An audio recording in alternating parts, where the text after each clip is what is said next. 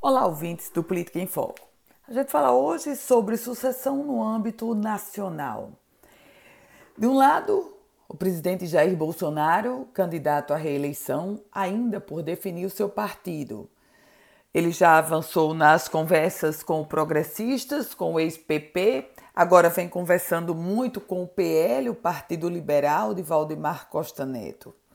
Do outro lado, o ex-presidente Luiz Inácio Lula da Silva, do Partido dos Trabalhadores. E, ao centro, uma turma querendo disputar o que se convencionou chamar de terceira via. E pasmem, essa terceira via que há dois, três meses tentava se unir em torno de um candidato, já tem pelo menos 11 postulantes a se autodenominarem terceira via. Os nomes mais recentes que chegam nesse grupo, o do ex-juiz Sérgio Moro, o do presidente do Senado Rodrigo Pacheco.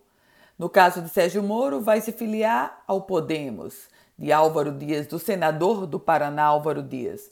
No caso de Rodrigo Pacheco, assina, deixa o Democratas e assina a ficha, a ficha de filiação do PSD. E quantos nomes já temos por aí?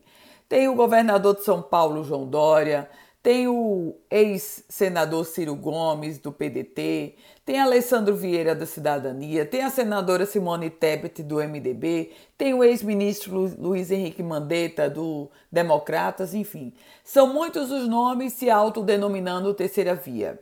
E às vésperas de iniciarmos aí literalmente o ano eleitoral 2022, o que não faltam são postulantes para um processo de afunilamento que vai começar dentro de instantes.